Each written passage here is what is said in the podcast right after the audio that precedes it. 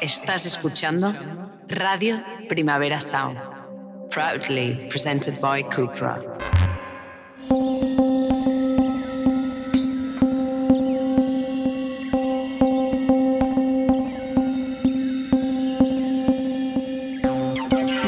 Discos to Resist es un podcast de Primavera Pro en colaboración con Radio Primavera Sound sobre la actualidad de la industria musical. El discurso de las nuevas masculinidades ha llegado también al terreno del pop con los drag kings como máximos exponentes. Contamos con nuestros representantes nacionales Ken Polet, Capitano Barbacoño, Happy Happy King y King Masalami para que analicen el fenómeno. Esta conversación forma parte de la edición de Primavera Pro 2021 y se celebró presencialmente en el Centro de Cultura Contemporánea de Barcelona. Porque ¿quién puede hablar mejor de las nuevas masculinidades que los drag kings que las performan? Bienvenidas todas y un placer teneros aquí.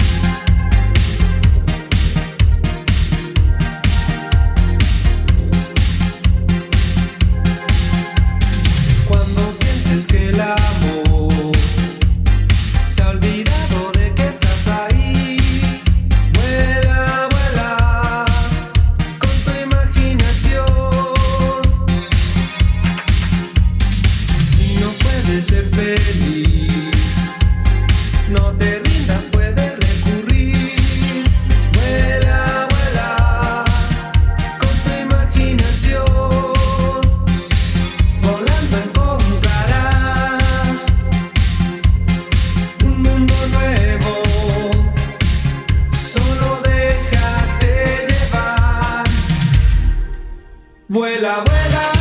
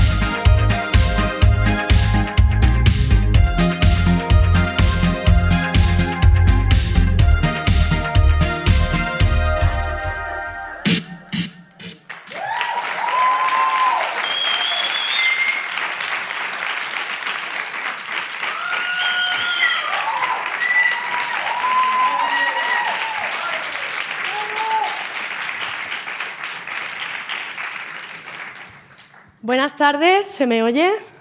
¿Me oye? ¿Me escucha? ¿Me sienten? Déjenme que voy a beber un traguito de agua. ¿Cómo estáis? Bienvenidos, bienvenides, bienvenidis.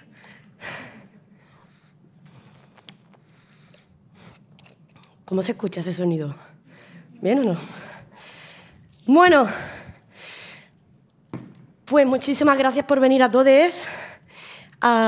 esta tarde que hemos tenido que modificar con mucha celeridad y con mucho cariño, porque nuestra King Princess eh, nos canceló, pero tenemos a nuestros compis drag que yo amo y adoro y amo que tengamos este espacio de visibilidad porque el drag como sabéis, es muy poco conocido. Y nada, mm, espero que lo disfrutéis y muchísimas gracias por, por venir a esta tarde tan, tan maravillosa. Em, la canción que acabo de hacer se llama Abuela Abuela. ¿Alguien no la conocía? Una persona. Oh my God. Muy bien, bien, bien, bien. Bueno, a mí me encanta esta canción porque, a ver, la letra, que es una fantasía, ¿no? Es evidentemente una fantasía mm, de rainbow, de arcoiris, una fantasía un poquito gay, ¿no? ¿Qué pasa? Que el grupo no era para nada gay. Es más, performaba la heteronormatividad. Y todos tenían una imagen que intentaba eh, reflejar una heterosexualidad bastante normativa, pero a la vez había un mensaje bastante gay en las letras. A mí esto me fascina y por eso he vuelto a esta canción y siempre vuelvo a esta canción que me parece una maravilla de cómo lo gay, lo queer siempre pasa por debajo, siempre se esconde, pero llega. Escondan a sus niñes. Y bueno, sin más dilatación, em, voy a dar paso a nuestros invitados, ¿no? ¿O qué? Ya, está bien, ¿no? ¿De qué? ¿O qué? Pues demos un fuerte aplauso, por favor, a esta maravillosa persona, integrante del grupo de las Mari Carmen, multi-instrumentalista y muchísimas cosas más que ahora os explicaré. Por favor, un aplauso para Capitano Barba Coño.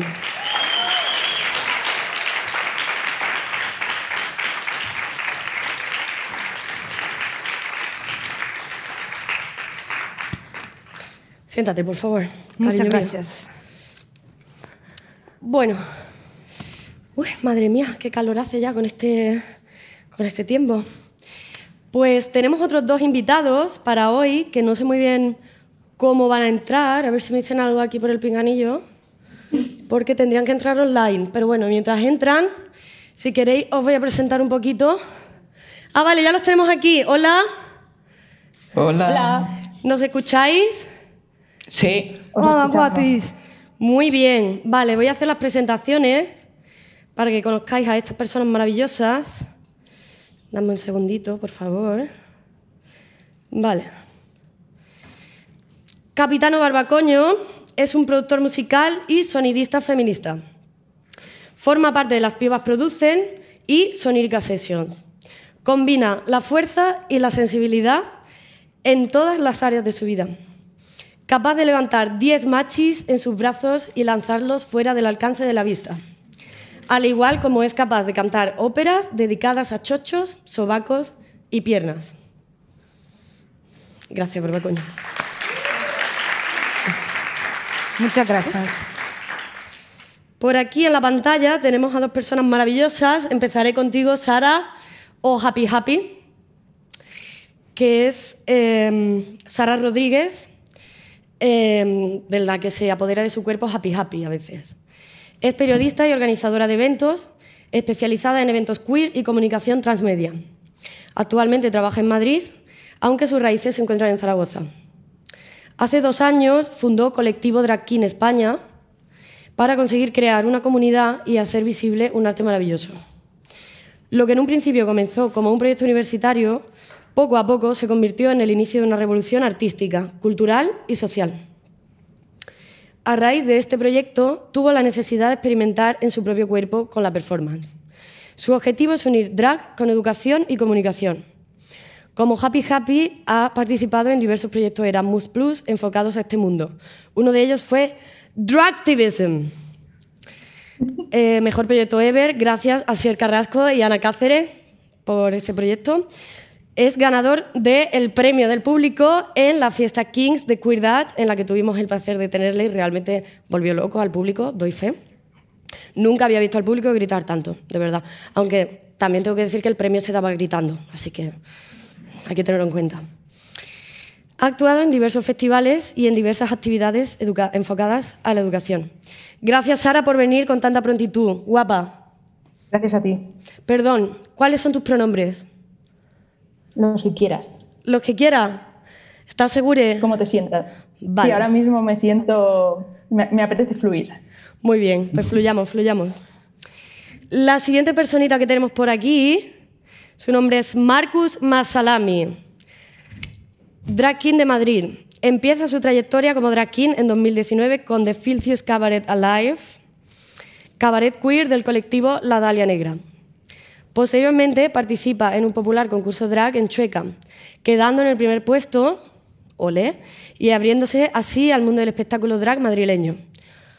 Un momento, voy a hacer aquí un paréntesis. ¿Cómo es quedar en un primer puesto en Chueca no habiendo drag kings? ¿Vale? Eso hay que reconocérselo. Muy fuerte, muy bien hecho. Gracias, Em, cariño.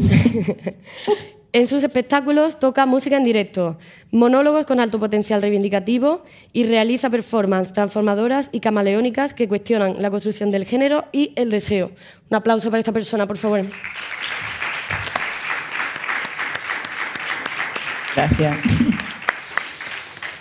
Muy bien, pues pasamos al tema de hoy, que son las nuevas masculinidades y el pop y la música y cómo a través de esto pues se van expresando realidades que antes estaban quizás bastante ocultas y que poco a poco vamos reconquistando. Para empezar, no, puedo, no podemos empezar este- esta conversación sin hablar sobre el drag king y cómo me definís vosotros para cada uno de vosotros, qué significa el drag king y cómo lo entendéis y sobre todo cómo llegáis a, a ello. ¿Podría empezar? Sí, adelante. Pues para mí se- actuar como drag king es realizar todas las cosas que me prohibieron de pequeña, ¿no? Como estos rollos de que ah, tienes que llevar la falda pues para los bailes, tienes que dejarles que te ponen la mano los chicos pues a- acá porque sí, porque es tradición y porque se hace así, que tienes que hacerte las coletas bonitas, poner ahí como todo rosita, todo brillante. Y pues y yo siempre estaba muy rebelde hacia esto porque desde que nací no, no me percibía de un solo género. Y bueno, intentaba colar como un chico y después vi que no colaba y me, me devolvían de guardería con pantalón mojado todo el rato porque intentaba mear de pie hasta que me desesperé. Y pues y para mí es... eh, para mí performar como drag king, como yo veo que la sociedad tiene mucho miedo hacia la fuerza femenina, hacia la fuerza de las mujeres, hacia lo que vamos a hacer, lo que están haciendo los hombres y tal vez igual, cuidado. Así que para mí es importante ocupar este espacio para porque hay muchas cosas que aún siguen siendo masculinizadas y hay que, para mí es la manera de empoderarnos, de reconocer que tenemos la fuerza, bueno, tenemos lo, todo lo que la sociedad nos está negando a través de la religión, a través de pues, discursos, discursos de mierda, nos están negando a tener cier- ciertas características que pues algunas de nosotras o cada una, pero en porcentaje diferente lo te- los tenemos. Y pues para mí es importante que, pues, que estemos así recordando de esto, que no hay ninguna cosa pues, que no podemos hacer siendo mujeres. Podemos levantar cosas pesadas, podemos actuar en los escenarios, podemos coger nuestro espacio en las plazas de básquet donde la gente juega y en otros sitios que normalmente no nos pertenecen a las mujeres. Pues mira, todo lo que no hicimos antes podemos hacer y si hace falta para esto transvestirse, pues yo me transvisto y aprovecho de privilegios que nos están negando. Bravo. Una pregunta, ¿conseguiste mear de pie o no? Pues mm, sí, con la falda, tía. Ah, bueno, me tienes que enseñar. Vale. Luego, luego hablamos, ¿vale? Vale. Súper. Y por aquí, ¿vosotros qué me contáis? ¿Sara?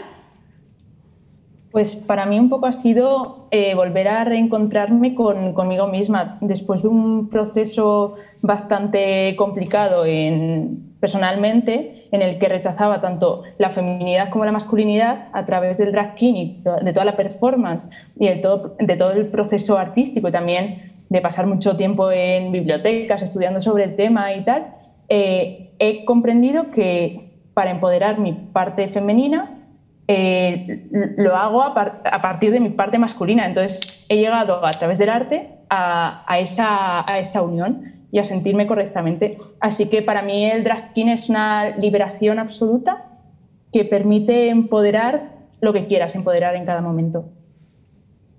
Muy bien. ¿Marcus? Em, bueno, pues eh, para mí el drag king em, lo es todo ahora mismo. Yo creo que fue conectar con mi esencia.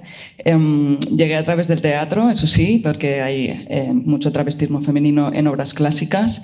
Y, y, entonces, en ese momento en el que descubrí el drag, dije, vale, ya está, esto era lo que estaba buscando.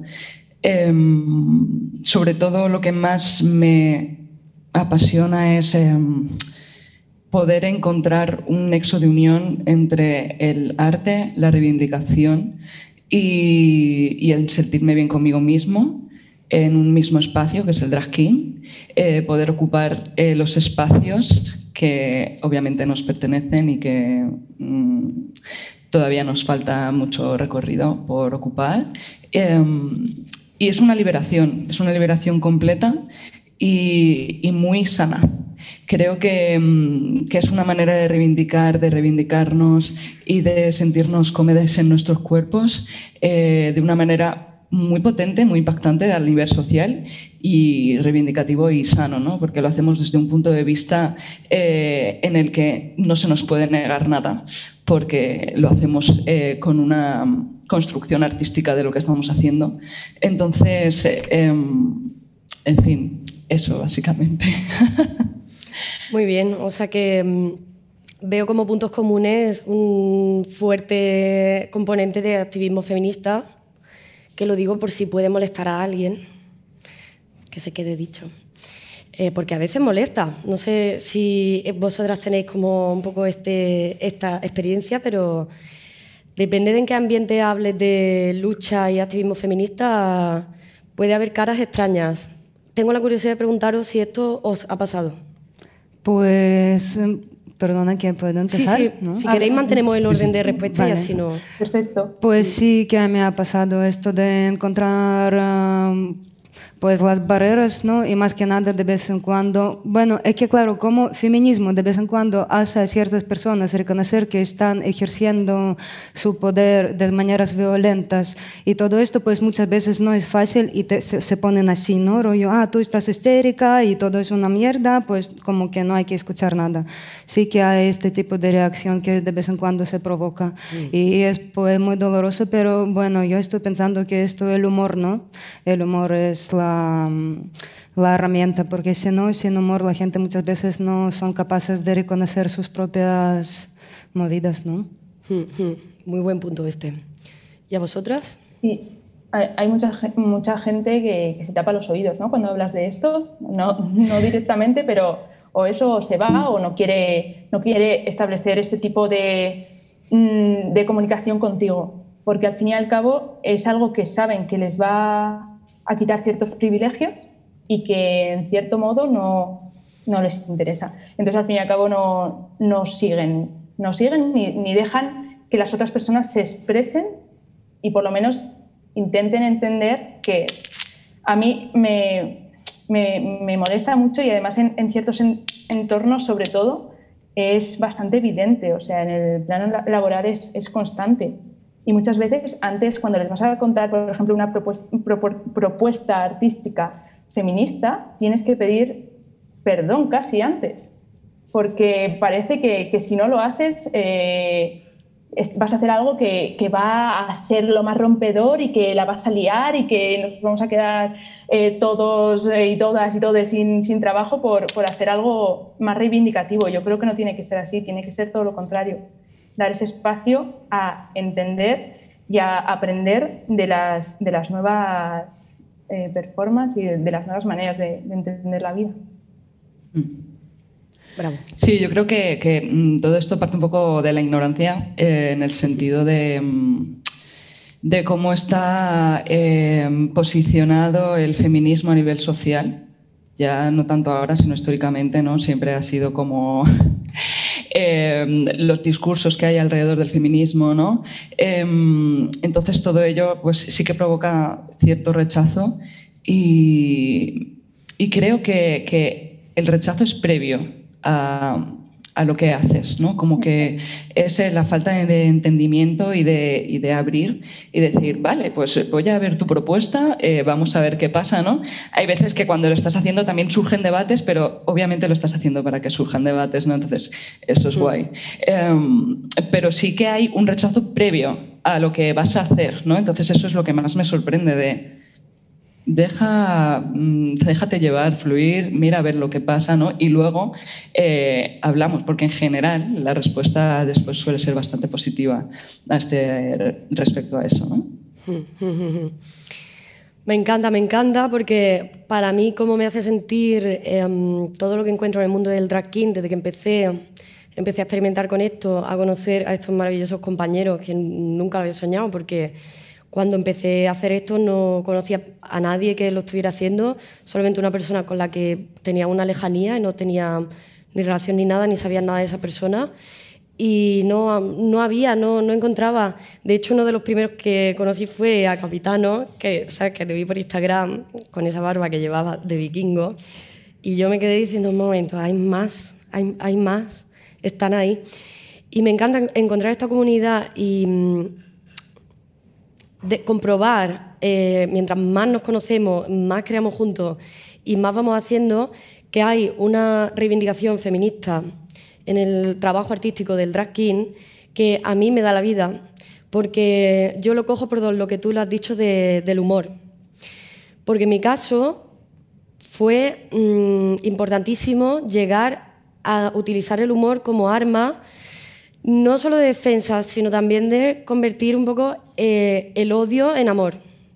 Y la violencia que hay sobre mi cuerpo, porque mi cuerpo ha sido objetualizado, ha sido sexualizado, no ha podido ocupar espacios, ha sido prohibido, ha sido reglado para que yo no abra las piernas, etcétera, etcétera. ¿no? Y para mí el humor y llegar a reírme de todo esto que me tenía atrapada, que es el machismo y la opresión que ejerce sobre ti cuando tienes este lugar, cuando eres asignada mujer al nacer. Toda esa violencia, yo cuando conseguí reírme de ello, sentí como que se me cerraba un círculo y podía empezar a vivir mi vida sin tener que estar continuamente respondiendo a esta violencia y continuamente justificando mi existencia en base a ello. Porque llega un punto que una está enfadada, lucha enfadada, em, está enfadada y está enfadada con razón. Pero es que llega un punto que dice, es que no quiero vivir así, no quiero que esto me quite la oportunidad de vivir una vida más allá de toda esta movida, ¿no? Y el humor a mí me sirvió mucho para hacer así con ello y para, digamos, quitarle el poder que ejercía sobre mí y al reírme, como dejarlo en otro lugar. Entonces, el drag king, que casi todos los shows siempre tienen un componente muy importante de parodia, de humor, también a través de la música, que es lo que hablaremos ahora, ¿no?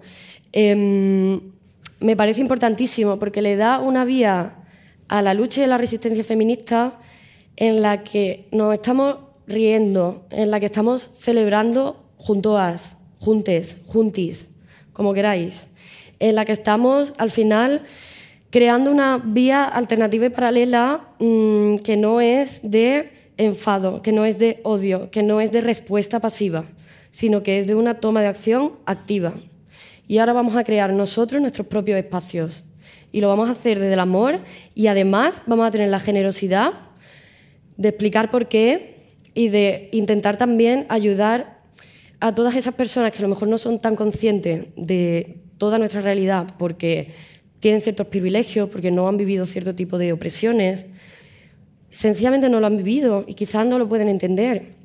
Y también en, la práctica artística del drag hay una generosidad hacia esas personas y un intento como de hacerles comprender desde el amor, desde el humor, amor, humor.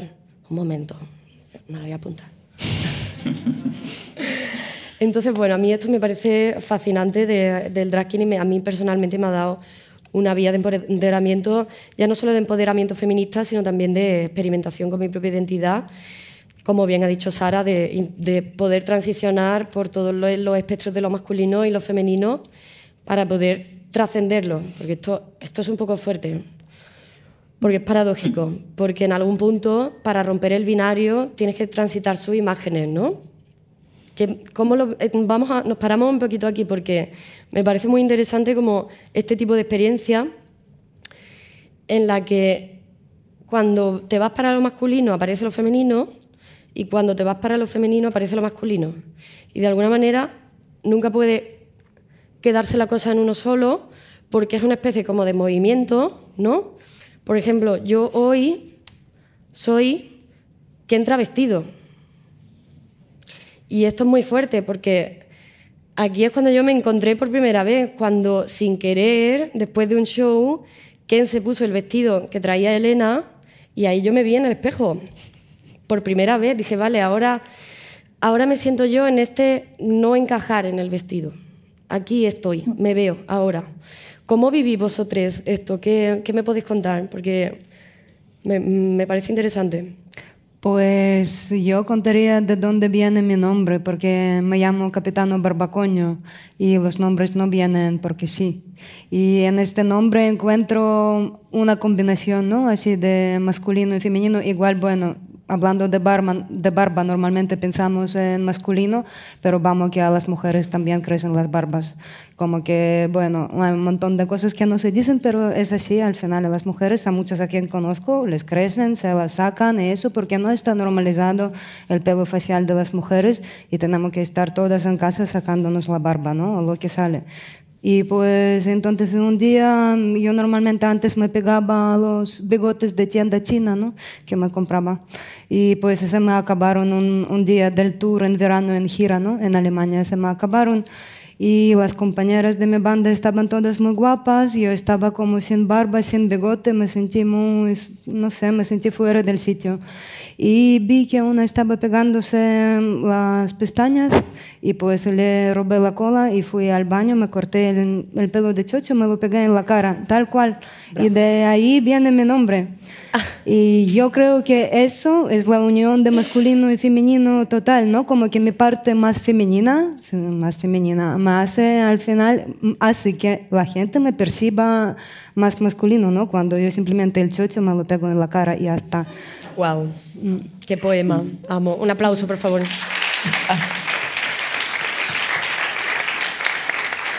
Me encanta y gracias porque nunca había escuchado esta historia. Te amo. y por aquí, chicos.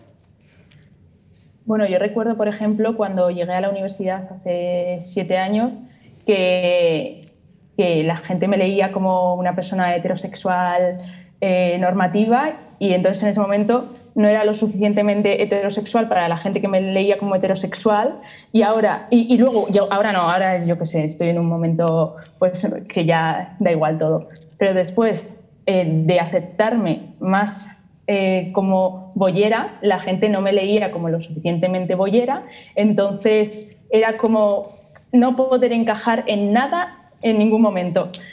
¿Qué pasa? Que ha llegado un momento que es como, déjame en paz, eh, a mí me gusta como, como soy, léeme como quieras, que no me importa, y a ti tampoco te tiene que importar. Y ahí estamos. O sea, a mí ya no me importa. Al resto de, de personas, a muchas sí. Y, y vaya, eh, no sé, también el tema del drag me ha ayudado un montón a, a eso. A cosas tan simples como llevar los pelos de las piernas o los de la axila, que antes era incapaz de salir con un pelo eh, en cualquier parte de mi cuerpo, ahora pues, pues hay que empoderarlo y, y es que me siento súper a gusto cuando me da el aire por las piernas, que es que es una sensación que tristemente no había vivido nunca, porque Total. mi familia desde pequeña me decía, o sea, hubo una Navidad que, me regalaron un poco menos el kit de la feminidad, que fue como muchísimo maquillaje y ya era, te tenías que depilar y, y yo, yo creo que me puse a llorar ese día. ¿Qué pasa? Que ahora en estas Navidades mis padres me han preguntado y les he dicho, oye, pues si, si me regaláis maquillaje ni tan mal, ¿no? Pero de la manera que yo quiero usarlo. Entonces es un poco, un poco eso, un poco usar las cosas como tú te sientas a gusto. Muy bien. Fenomenal. Eh, y bueno, yo con la masculinidad y la feminidad, la verdad es que siempre, eh, desde bien pequeñito, he estado cabalgando. Eh, aprovechaba los momentos clave para desatar mi masculinidad, que era mm, Halloween, eh, carnaval y, y, Navidades, porque yo tenía un show drag king desde que tengo cinco años, que me lo pedía mi familia, hasta que, bueno, dejaron de pedírmelo pues, por extraños motivos, claro. Eh, yo me ponía una máscara. Y... sí, dijeron, ya no hace tanta gracia. y, em, y yo me ponía una máscara que se llamaba Francisco y yo hacía mi performance. Yo entraba en el salón y empezaba, hola, soy Francisco, tal, es que bueno. Y ahí me transformaba. Y esos eran, yo lo recuerdo con muchísimo cariño. Luego el resto eh, de mi vida era la performance, que era intentar encajar en lo femenino, ¿no? Eso sí que era una performance. Em, hasta que llegué a... En la universidad también intenté encajar, la verdad. En la universidad lo único que me sirvió fue para darme cuenta que era bollera, porque soy vivir en un pueblo de Valencia, pues claro, era un poco difícil. Y, em, y luego ya cuando me vine a Madrid a estudiar arte dramático, em, ahí ya sí que me di con la piedra del género completamente, porque los... los eh, papeles, o sea, yo leía en las obras y yo decía, wow, quiero hacer este personaje, pero es que no me lo van a dar, porque me gustaban todos los personajes eh, masculinos. Mm. Pero bueno, tenía unos eh, profes muy guays que eh, me dieron el personaje principal masculino. Y entonces ahí empezó todo, ahí todo me hizo clic y, y, ahí me di cuenta que tampoco estaba tan cerca de lo masculino, que, mm, que no era nada, que estaba en tierra de nadie. ¿no? Mm. Y al desatar libremente toda mi parte masculina de una manera teatral, ya se desbloqueó la femenina eh, y entonces ya en los, en los papeles eh, femeninos también me sentía eh, cómoda. Y entonces em, se, abrió, se abrió todo el espectro y ya mm, yo tengo como una expresión en general, pues la manera de caminar, todo, no sé, se ha metido toda la vida pues con mi voz, con mis gestos. Em, y ahora es como que me gusta que esté ahí, me gusta sentirme que ocupo el espacio de mi manera, eh, con la manera de expresión que yo me siento en ese momento y me hace feliz, ¿no? Me siento en mi sitio, estoy como en mi onda completamente a raíz de eso. Yeah, pues me encanta tu onda, chico. Pues muy bien, me encanta todo lo que habéis contado y me encanta estar aquí. Dejadme mencionar que es la primera vez que estamos conversando de esta manera, tanto drag kings, que somos cuatro y ya somos un montón. O sea que de verdad amo. Gracias eh, a todo el equipo que, que habéis montado esto, porque de verdad estoy aquí, que vamos, es que me voy a, me voy a desnudar en un momento ya de, la excitación que tengo. Bueno, vamos a pasar a mm, un temita más así un poco para subir un poquito, porque quiero hablar de el papel que tiene la música en vuestros shows. ¿Cómo lo introduzco? Por ejemplo, yo voy a contar una historia, porque tengo que contarla, ¿vale? Porque para mí la música en los shows es un elemento principal, en el sentido de que el drag king es como una subversión que se cuela para mí en el gran público y manda un mensaje que en un principio, pues como antes os he contado lo de Vuela Abuela, ¿no? Que parecía hetero, pero en realidad nada de eso, ¿no? Pues un poco para mí el drag king es eso. Y a través de la música me gusta mucho coger, reapropiarme de grandes hits que hay en la historia de la música, sobre todo pop, porque es la que al final es la que conforma más los estereotipos ¿no? en la sociedad, toda la dimensión pop, todo lo que conoce todo el mundo, etc. ¿no? Entonces, yo cuando empecé, esto es que os lo tengo que contar porque esto, estoy, estoy indignadísimo. Porque resulta que yo hace mucho tiempo que pienso por qué hemos tratado así a Britney. ¿Qué ha pasado con Britney? Por favor, ¿por qué nadie se lo plantea? No lo, no lo entendía yo, yo siempre lo he pensado. Pero todo el mundo parecía parecerle normal. Que Britney, pues que sí, que hay que reírse de ella, que Britney es una pringada, que ta, ta, ta, ¿no?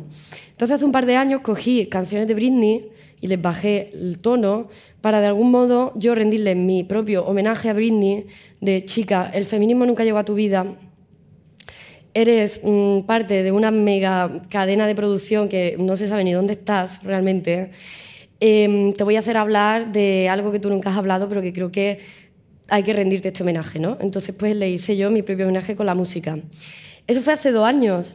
Y ahora hay un movimiento Free Britney enorme, que está súper bien. A mí me encanta ¿eh? que este el movimiento Free Britney me parece súper necesario. Pero no me puedo parar, no puedo dejar de pensar ¿por qué ahora y no hace cinco años? ¿Por qué seguimos siempre la norma tan dócilmente y nadie se para a pensar en las cosas hasta que se pone de moda o hasta que la gente empieza a hablar de eso? ¿No? No sé, yo ahí lo dejo caer porque es algo como que me, que me llama la atención. Nada, esto, no, esto me he ido yo, ¿eh? perdonadme. Aquí ahora me recortáis los minutos y me, me ponéis la sanción. Porque es que me parece muy fuerte, tías. Había que pensar en Britney un poquito antes, la verdad, yo lo digo. ¿eh? Y como pasa con Britney, pasa con todo me parece que habría que despertar un poquito antes y no mm, seguir repitiendo las opiniones que se repiten por ahí de la gente. Entonces, bueno, este es un ejemplo de un uso que yo le doy de cómo yo utilizo la música para reivindicar cosas que me parece que están ocultas o que hay que visibilizar. Y a mí me gustaría saber, vosotros, qué papel tiene la música o cómo, cómo utilizáis la música para montar vuestros shows y qué reivindicación o qué papel que aquí tenemos a una persona que es músico, así que creo que tu, tu testimonio será bastante interesante porque creo que a través de la música encuentras un empoderamiento bastante grande, ¿no? Sí, me gustaría contar para empezar una historia que me ha pasado en Moscú porque vengo de Rusia y una vez cuando yo iba con el saxo en el metro, una mujer me ha parado y me ha dicho, oye, que las mujeres también pueden tocar el saxo. Y yo me quedé como yo dije, a ver, o es que tengo que reír o es que tengo que llorar. Y yo le dije, tía, claro que sí que las mujeres podemos tocar el saxo, ¿por qué tú vas a creer que no? Y ella dice, bueno, que yo pensaba que tenemos los pulmones muy flojitos para esto, ¿no? Y pues ahí yo pensé, no, es que hay que llevar, como es que tenemos de vez en cuando, ni nos damos cuenta hasta qué punto, como damos, dimos el permiso para que nos ahí achican hasta ahí, ¿no?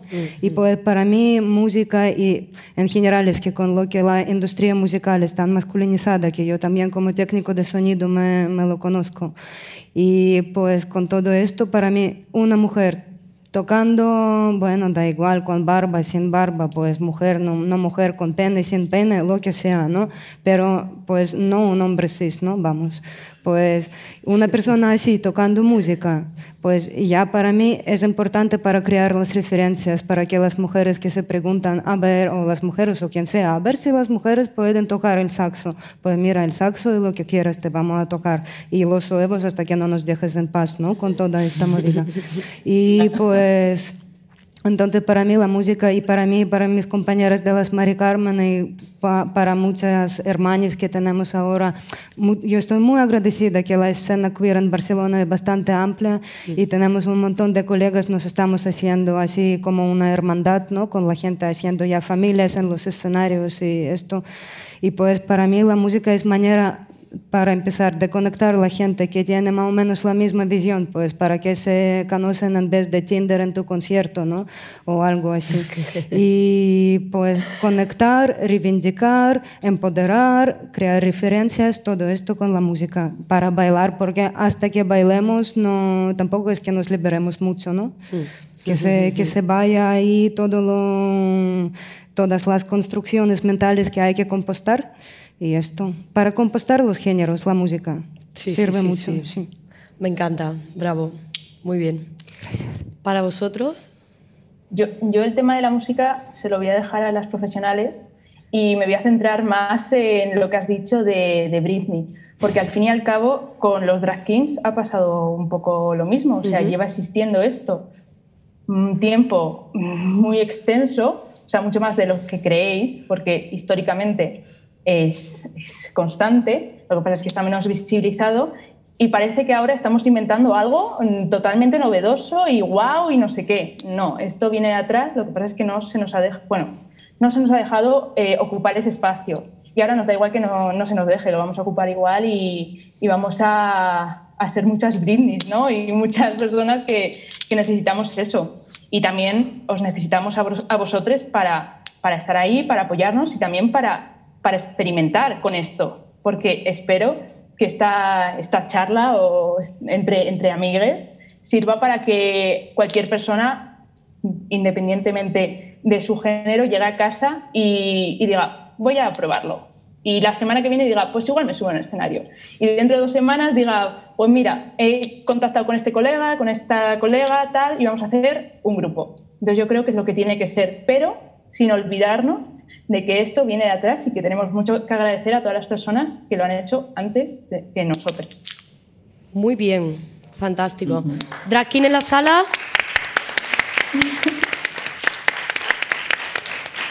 Luego venís a. ¿Vale? Luego el que. De currículum nada, nada, choque de mano y para adelante. y palmadita. palmadita en choque de pecho.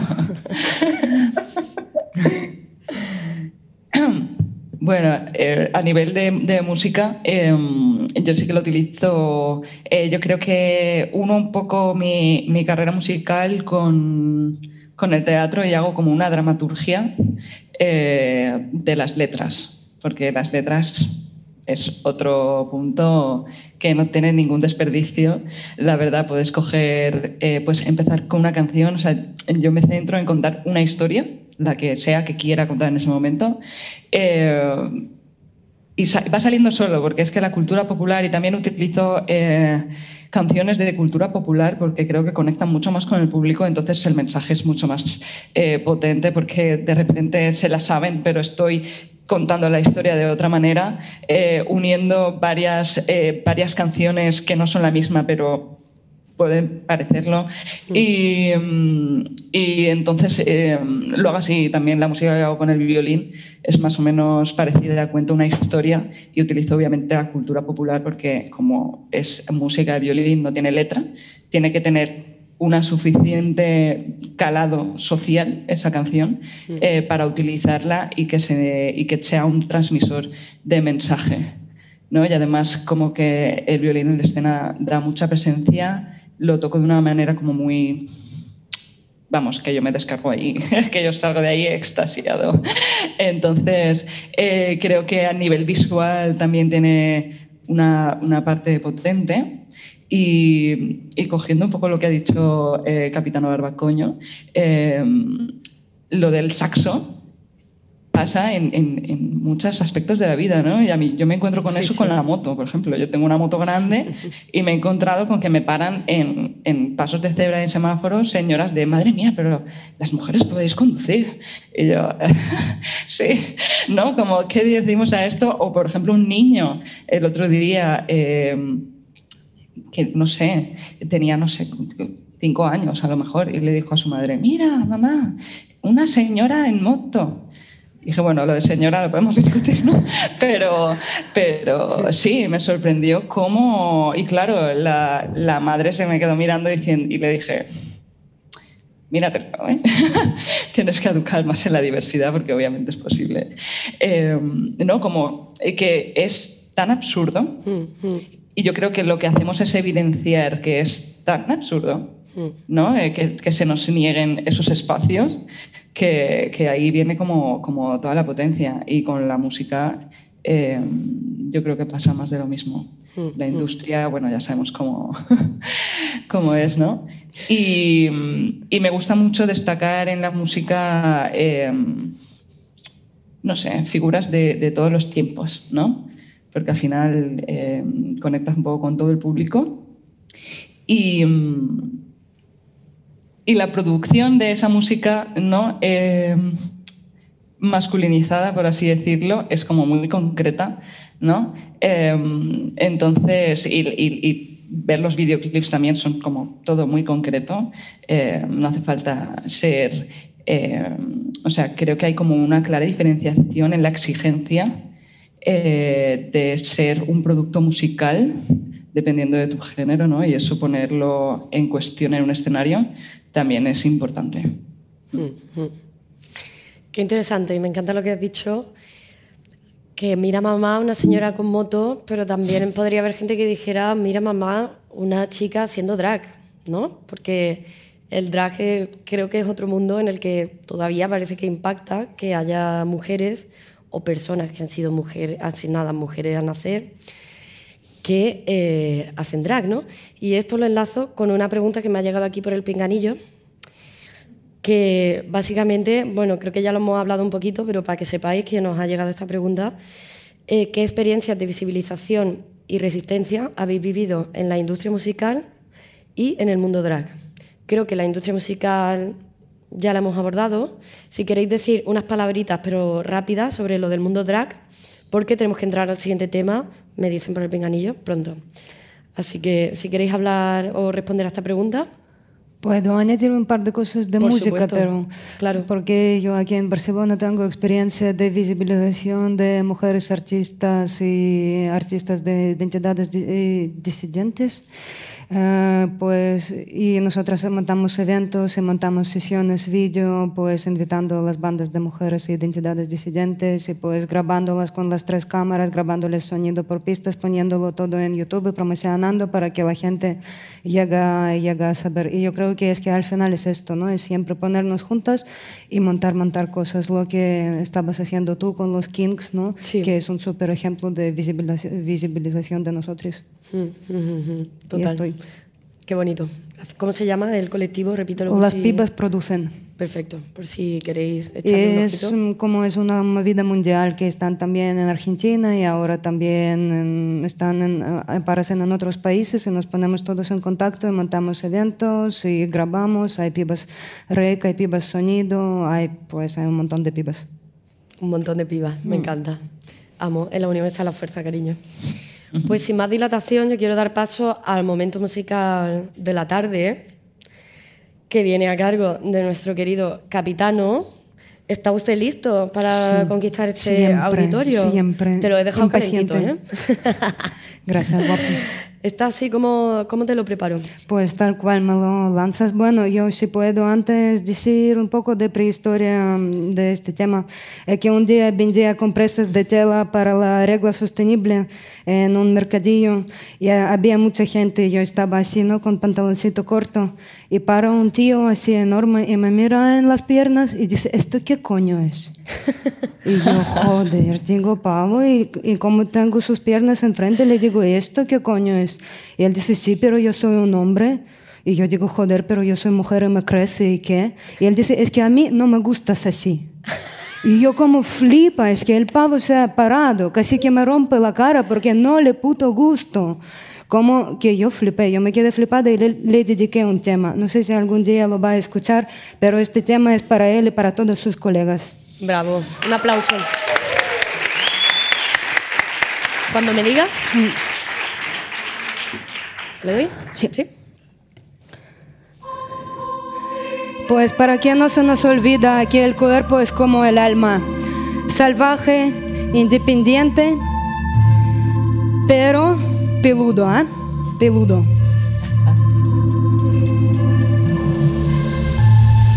Oye, escucha, tío, que el cuerpo mío es el espacio que existía sin ti y tu sensación. Qué bien que te has encontrado con esta canción, come on a la acción. Yeah. Chi- me gusta el viaje a la libertad y ecofeminismo, que parece ser la oportunidad. Después de Cristo también parece que la belleza aparece solo en los ojos del observador, quien es el contenedor de sentidos de todo lo que sentimos. La vida no es la peli, por eso en caso si te duele mirar el pelo que crece en el cuerpo que no te pertenece, ¿qué puedo hacer yo con eso si la naturaleza muerde tus ojos y la cabeza? La cabeza. Yo, chicas guapas, hay que estar conscientes de que cada una tenemos los cinco elementos que nos llevan a la dirección donde no existe ni patriarcado ni capitalismo, ni este discurso tan falso y triste que nos guía ahora mismo. Ahora mismo.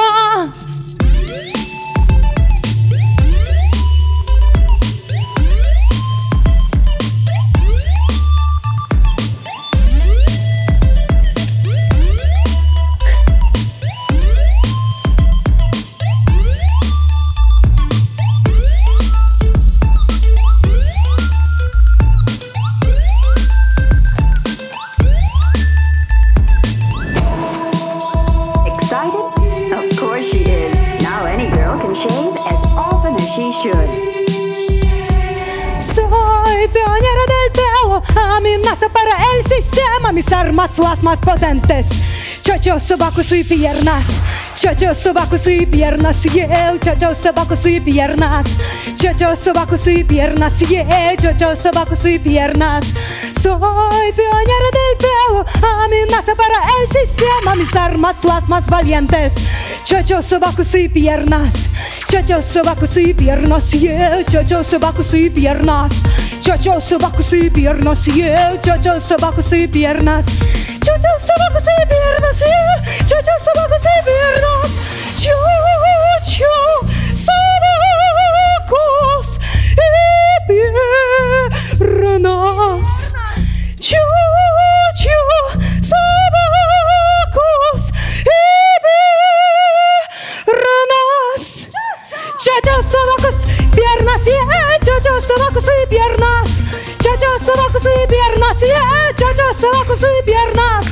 Чачо, собакус и piernas, chachas abajo y piernas, chachas abajo y piernas, chachas abajo y piernas, chachas abajo y piernas, chachas abajo y piernas, chachas abajo y piernas, chachas abajo y piernas,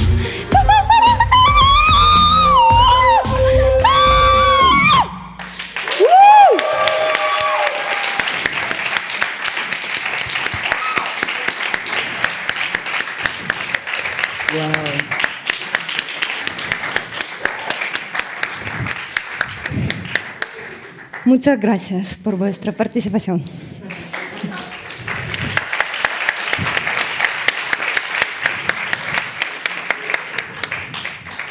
Madre mía, ojalá estuviera el colega aquí, porque creo que habría que llamar a la ambulancia del disgusto que se llevaría. Como deseo. Dios no lo quiera.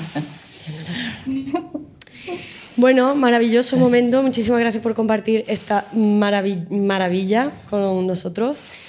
Y nada, vamos a pasar al último tema ya em, de la tarde de hoy, que me gustaría abrir con el siguiente meme. Que no sé si lo habréis visto. Voy a, voy a poner aquí un meme en la pantalla, ¿vale? Mm, bien. ¿Un qué has dicho vas a poner? Un meme. Mame. Ah, Vale. Que es el siguiente. Uy. Aquí. Bien. ¿Se ve? no. Ah, sí.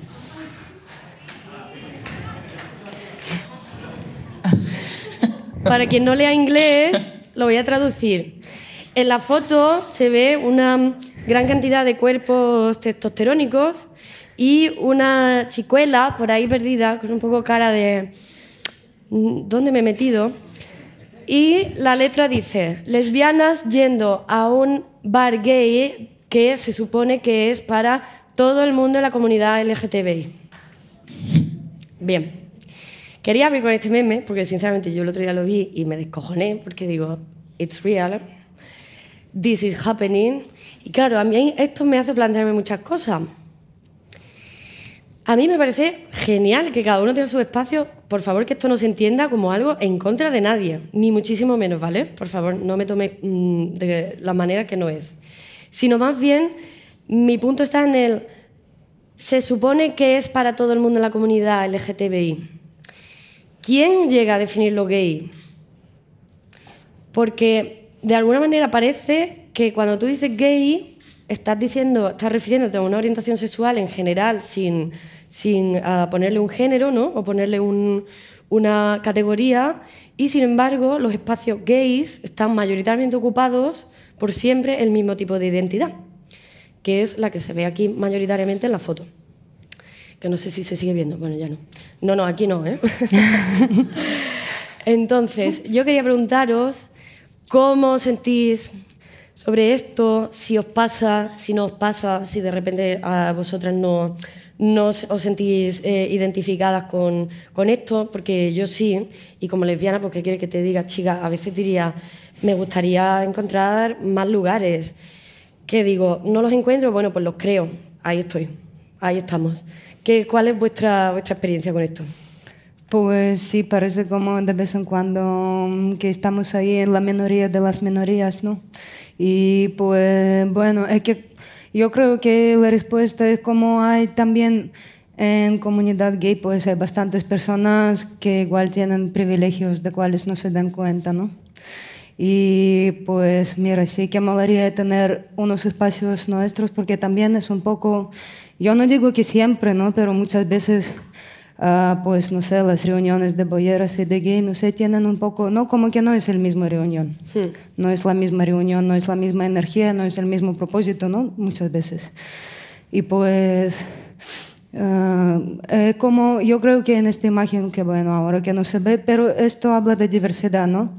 Como que cuando veo una imagen así, ya no me hables más de diversidad porque pues por ahí, aunque luches por eso, quizá, quizá no te das cuenta de lo que es, ¿no?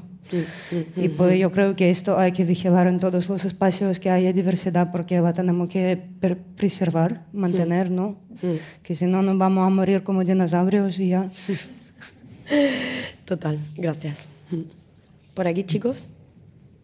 Mm, yo tengo que decir que obviamente la parte de los bares gays en los que yo creo que todavía hay alguno que no te dejan entrar siquiera. Si, si eres una, una mujer o te leen como una mujer, eh, entonces, bueno, eso es un tema aparte en el que hay que trabajar y demás. Pero a mí me preocupa especialmente los lugares que son, se suponen que son para bolleras y están abiertos a más gente. Y recuerdo una experiencia personal que yo fui a un sitio en Madrid que, que, bueno, me encontré a una amiga y yo venía de una fiesta que, bueno, venía de, de otra fiesta y yo no iba vestida apropiada para un sitio de bolleras. Y me dice, tú aquí no pegas. Y yo pensando, pero yo aquí no pego, ¿de qué? Entonces, eh, creo que también es necesario que esos lugares donde deberíamos sentirnos cómodas, cómodos, cómodes, realmente nos sintamos así. Y, claro, ahora mismo en, Madrid, que es donde estamos viviendo eh, Marcus, Mel y yo, eh, hemos, estamos trabajando en un sitio que se llama Fluid Escape, que lo que intentamos es eso, es eh, tener ese lugar donde hacer tanto shows como que la gente vaya y sepa que es un sitio queer, que es un sitio seguro, que es un sitio en el que te vas a sentir cómodo. Entonces, yo creo que eso es fundamental. Eh, hay que luchar también con lo que eh, con las personas que se identifican muchas veces como nosotras, pero, pero que en cierto modo nos excluyen. Entonces hay que ir eh, a tope y hay que, hay que reivindicar la diversidad.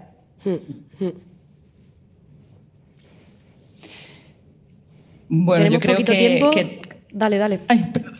Dale, dale, te da tiempo, te da tiempo, pero eh, dale. Esto es como un parque natural protegido, ¿no? Que hay dos espacios, ¿verdad? Em, la verdad es que desde mi experiencia, yo sí que empecé en el mundo drag por ejemplo, en, sí que en sitio gay, eh, de gay como el de la foto, ¿no? Y sí que me han llegado a decir, eh, ¿y tú qué haces aquí? ¿No? Y yo, pues, ocupar el espacio, cariño. ¿No? O sea, como, eh, digo, pues, eh, pues sí, no, sé por qué te, no sé por qué me tienes que cuestionar esto, ¿no? Eh, además estoy haciendo un show, lo vas a ver, no pasa nada. Em, luego, obviamente, pues cuelan, porque todo el mundo al final acaba comiendo del santísimo salami. Pero sí que es cierto que creo, a mí también me llama la atención que em, en los espacios de bolleras suelen frecuentar hombres heterosexuales predadores, ¿no? Em, yo, eso sí que me llama muchísimo la atención, ¿no? Yo he tenido muchísimos problemas de ese estilo, ¿no? De alguien cuestionando eh, si soy lesbiana o no, eh, diciendo, cariño, no seas venido a un bar de bolleras, ¿no? Eh, te estoy diciendo que no me interesas, ¿no? Entonces, como que creo que incluso ya no solo desde el colectivo LGTB, em, sino desde el colectivo, o sea, desde la sociedad en sí, no se nos deja tener un espacio. Hmm.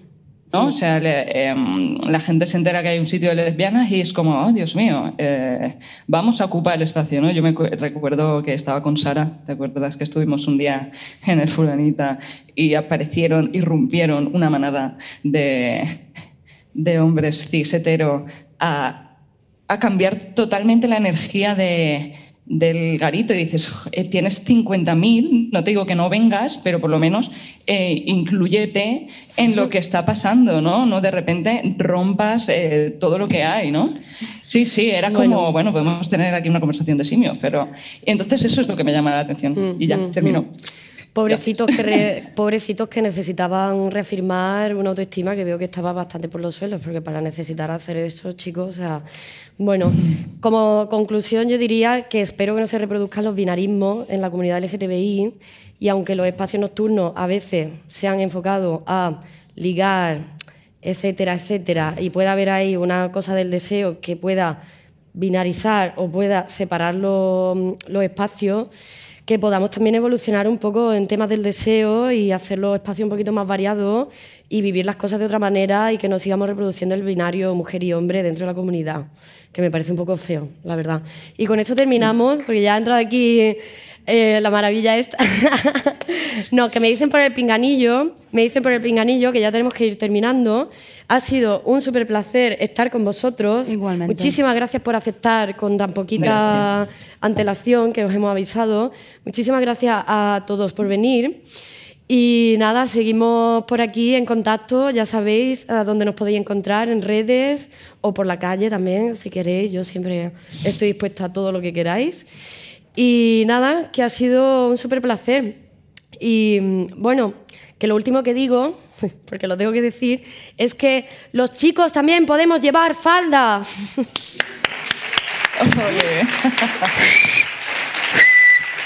Porque lo de, lo de deconstruir la masculinidad era esto, ¿verdad? Ponerse una falda, ¿no? Ah, vale, venga, gracias.